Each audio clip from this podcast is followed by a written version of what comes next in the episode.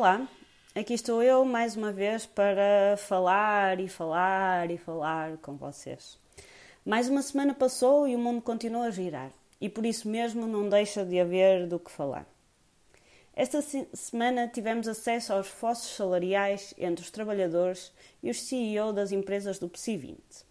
Aliás, a diferença é entre aquilo que as empresas gastam, em média, com os trabalhadores e a diferença com que os CEO se fazem cobrar. Ou seja, isto não é apenas uma comparação entre o ordenado menor e o mais alto dentro de uma empresa.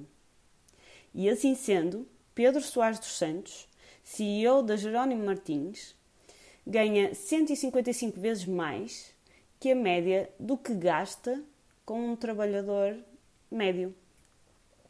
Presume-se que isto englobe os gastos com a Segurança Social e IRS, para além do próprio ordenado em si. Até José Bancaleiro, consultor de recursos humanos, entrevistado pelo Jornal Negócios, refere que o aumento do rácio se tem verificado nos últimos anos e que existem, passo a citar, valores que são escandalosos e que não são justificáveis do ponto de vista do negócio. Não há nada que os sustente. Fecha aspas. Acrescenta ainda que o valor médio de aumento de um trabalhador nunca ultrapassa os 5% e que o aumento médio, no caso de um CEO, anda sempre à volta de pelo menos dois dígitos. De 2016 para 2017, a média andou nos 14,5%. E bem, quem acompanha as lutas laborais, as greves e as concentrações sabe perfeitamente que os trabalhadores pedem sempre entre 2 a 5% de aumento.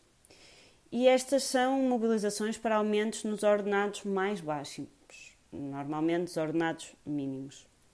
Por exemplo, na Sonai Logística existe uma luta recorrente para um aumento salarial de 30 euros e um aumento de 5% no subsídio de alimentação.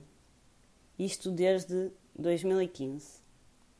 No final de 2017, na última mobilização, havia trabalhadores a receber o salário mínimo desde há 20 anos. E, entretanto, olhando para os valores publicados pela imprensa, Paulo Azevedo, CEO da Sonai, ganha para cima de 40 vezes mais que o que gasta de média com um trabalhador.